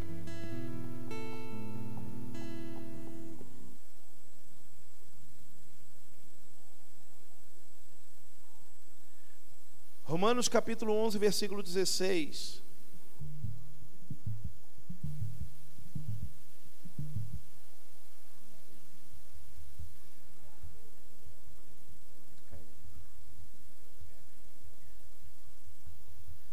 Romanos capítulo 11, eu coloquei até um vídeo sobre isso daí. E eu queria compartilhar bem rápido contigo esse momento agora do- do- da oferta, 11, versículo 16. Olha só. Olha só o que diz o texto. Se é santa a parte da massa que é oferecido como primeiro frutos, toda a massa também o é. Se a raiz é santa, os ramos também o serão. Se é santa a parte da massa que é oferecido como primeiros frutos, toda massa também o é. Nós estamos aqui no mês de janeiro, que é o primeiro mês do ano. Diga aleluia por isso, igreja. Amém? Janeiro é o primeiro mês do ano aonde muitos planos são feitos, aonde muitas metas são colocadas para que a gente possa trilhar e alcançar coisas em 2021. Mas é necessário que a gente entenda que tudo que nós fazemos dentro da igreja, eu preciso ainda, em primeiro lugar, mover no mundo espiritual. Se eu não mover no mundo espiritual, e mover no mundo espiritual é o seguinte: é abrir os céus. Diga comigo, igreja, diga abrir os céus. Por exemplo, a sua oferta que você traz na igreja, o que, que você está fazendo? Você está abrindo os céus para que o milagre venha, para que a bênção venha. Quando você entrega o seu dízimo na igreja, você está fazendo o quê? Repreendendo o espírito devorador no mundo espiritual. Então tudo aquilo que você recebe ali é selado e o diabo ele não pode tocar. E no mês de janeiro nós temos um ato profético que nós fazemos, que é a, o culto das primícias. O que, que é o culto das primícias? É a nossa primeiro, na verdade é o nosso primeiro voto de do mês de janeiro do ano de 2021. É o nosso primeiro voto do ano que nós fazemos.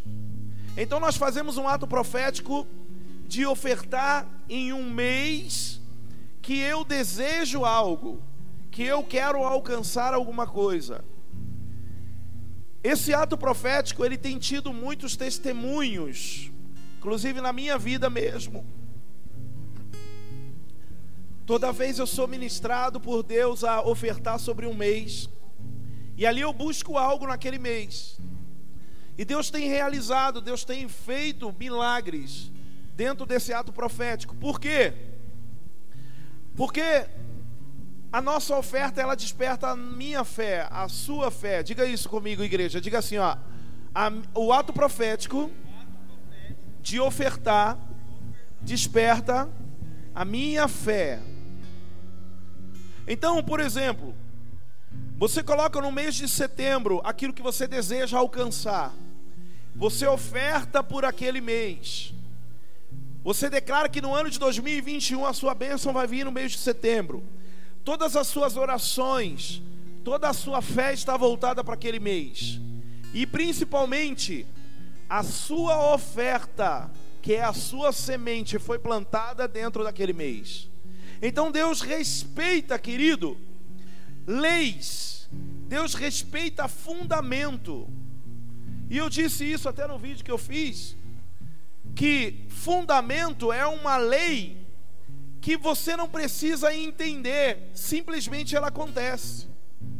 Eu dei o exemplo da lei da gravidade. Tem gente que fala assim, ó, ah, mas eu não sei como é que funciona a lei da gravidade. É só você saltar de um lugar para o outro que você, com certeza, você vai cair. Essa é a lei da gravidade. E há uma lei debaixo, presta atenção, do fundamento da primícia. Há uma lei debaixo do fundamento da primícia, que é aquilo que eu estou fazendo hoje, eu estou determinando amanhã. A primícia é aquilo que eu estou determinando para amanhã. Então, todo toda a minha oferta de primícia, ela tem um poder de realizar coisas no amanhã. Por isso que nós estamos fazendo esse ato profético como nosso primeiro voto do ano de 2021, para que você possa ali acionar a sua fé e olhar aqui um mês e pedir que o Senhor possa colocar no seu coração. Esse mês você vai colocar uma oferta que te custe, uma oferta que te vale. Para quê? Para que você possa conseguir conquistar isso nesse mês. É a sua fé ah, mas eu ofertei tal ano e eu não consegui nada. Eu disse que é a sua fé, é isso que move. Muitos testemunhos tem aqui. Tem pessoas que ficam esperando esse ato profético. Por quê? Porque acredita. Então, a primeira coisa que você precisa crer, ter no seu coração é acreditar. Amém? Segundo ponto é você olhar para esse ato profético realmente como um voto. O que é um voto? é um sinal que eu faço com o Senhor, declarando que ali é o meu sacrifício. Então, não adianta, por exemplo, você vir com a sua oferta de todo culto. Ah, eu sempre oferto cinco reais. Vou colocar aqui minha oferta de cinco reais no mês de junho. Na verdade, você não está fazendo um voto, você está fazendo uma oferta. Então, que essa sua oferta de hoje, dentro desse ato profético, seja uma oferta que te valha, que te custe, que seja um sacrifício para você. É isso que realmente. Eu penso, meu irmão, presta atenção, eu penso que às vezes eu oferto ali algo que não me custa, que não me valha, que não me vale, e aquilo não desperta a minha fé. Mas quando eu coloco como um sacrifício realmente, ali eu fico acreditando que aquele sacrifício vai despertar o coração de Deus e ali Deus ele vai derramar a benção sobre a minha vida e sobre a sua vida. Então levante a sua mão, Senhor, e diga assim, ó: é o meu sacrifício.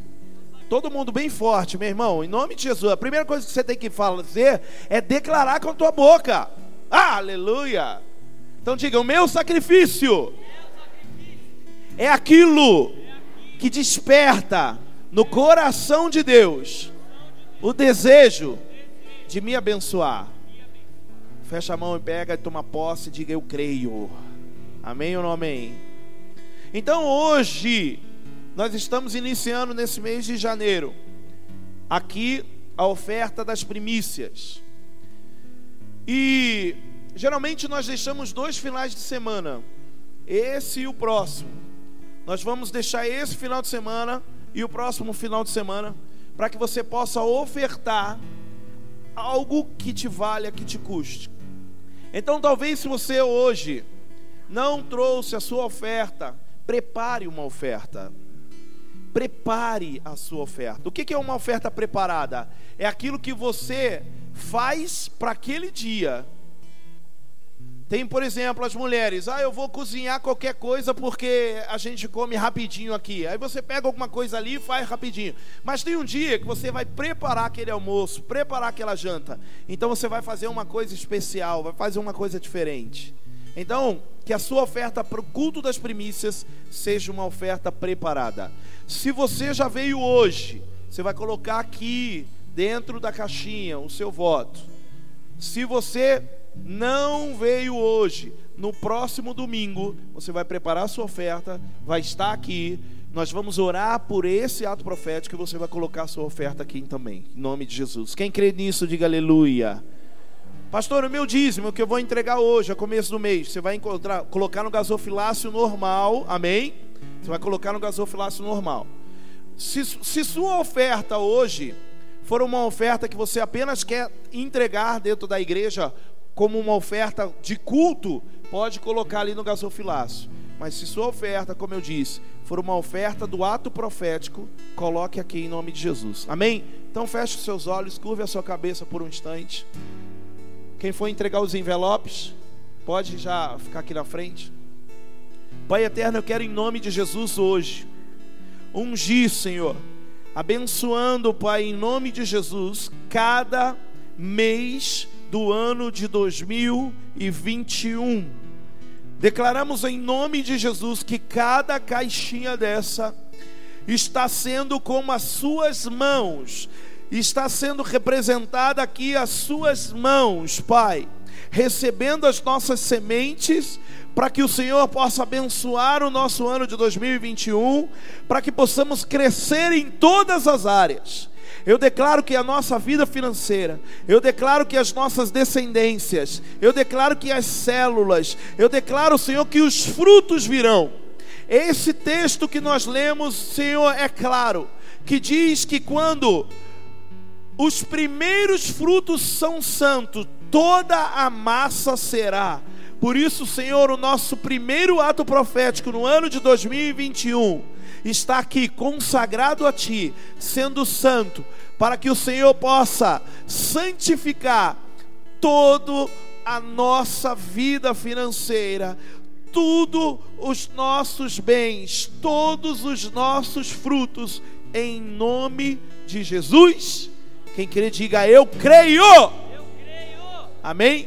Então pegue o seu envelope, amém? Pegue a sua oferta, pode trazer aqui.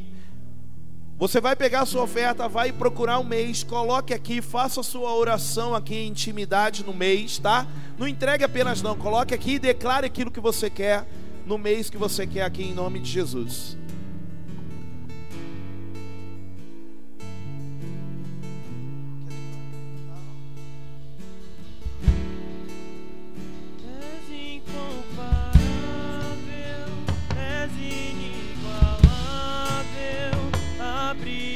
Meus olhos, Senhor, mostra quem tu és e enche o meu coração.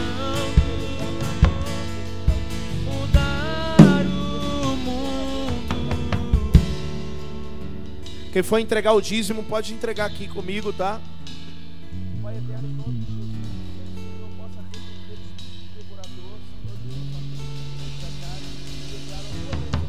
Eu vou construir minha vida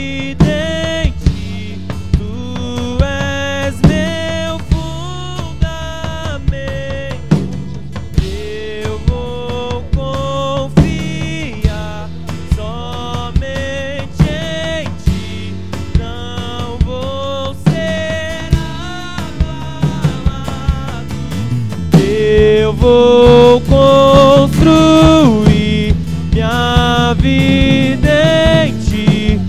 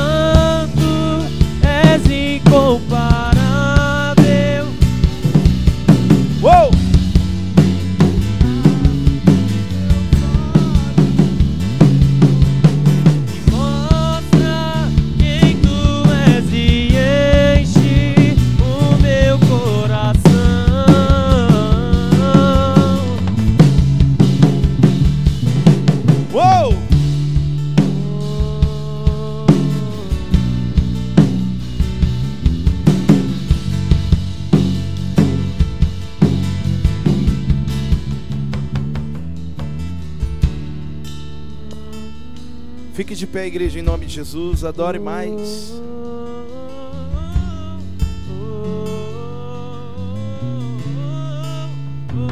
Aleluia! Adore, adore, adore, adore. Adore Ele. Uh! Uou!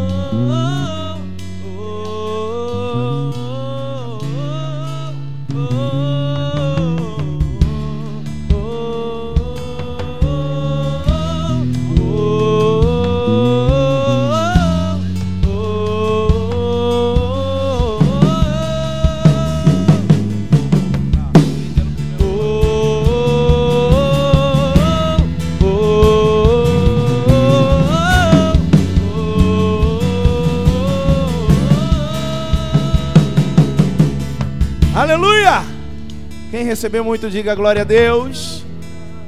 Levante suas mãos para cá em nome de Jesus. Levante, levante suas mãos para cá. Pai eterno, eu quero em nome de Jesus declarar, Senhor, que no mês de janeiro, no mês de fevereiro, março, abril, maio, junho, julho, agosto, setembro, outubro, novembro e dezembro estão aqui as nossas sementes. Sementes, Senhor, que são sonhos. E eu declaro em nome de Jesus, Pai, que ninguém, Senhor Deus, sairá desta igreja sem realmente ver a tua face, sem ver o teu milagre, Senhor Deus, nesse ato profético. Pai, a tua palavra diz: Fazei prova de mim, e declaramos nessa noite que cremos em Ti com todo o nosso coração. Por isso, em nome de Jesus, que o Senhor abençoe cada mês do ano de 2021, para que aqueles que plantaram suas sementes aqui sejam tremendamente abençoados em todas as áreas de sua vida. Eu declaro, Senhor Deus, que as sementes de oferta e de dízimo sejam em nome de Jesus, Senhor, que suba aos céus como, esse, como essência agradável a Ti. Em nome de Jesus, amém e amém. Aplauda o Senhor. Pode colocar. Querido, vai no domingo vai ter novamente esse ato profético. Então prepare a sua oferta. Se você, por exemplo, colocou no mês e nessa semana Deus te direcionou a fazer uma oferta por outro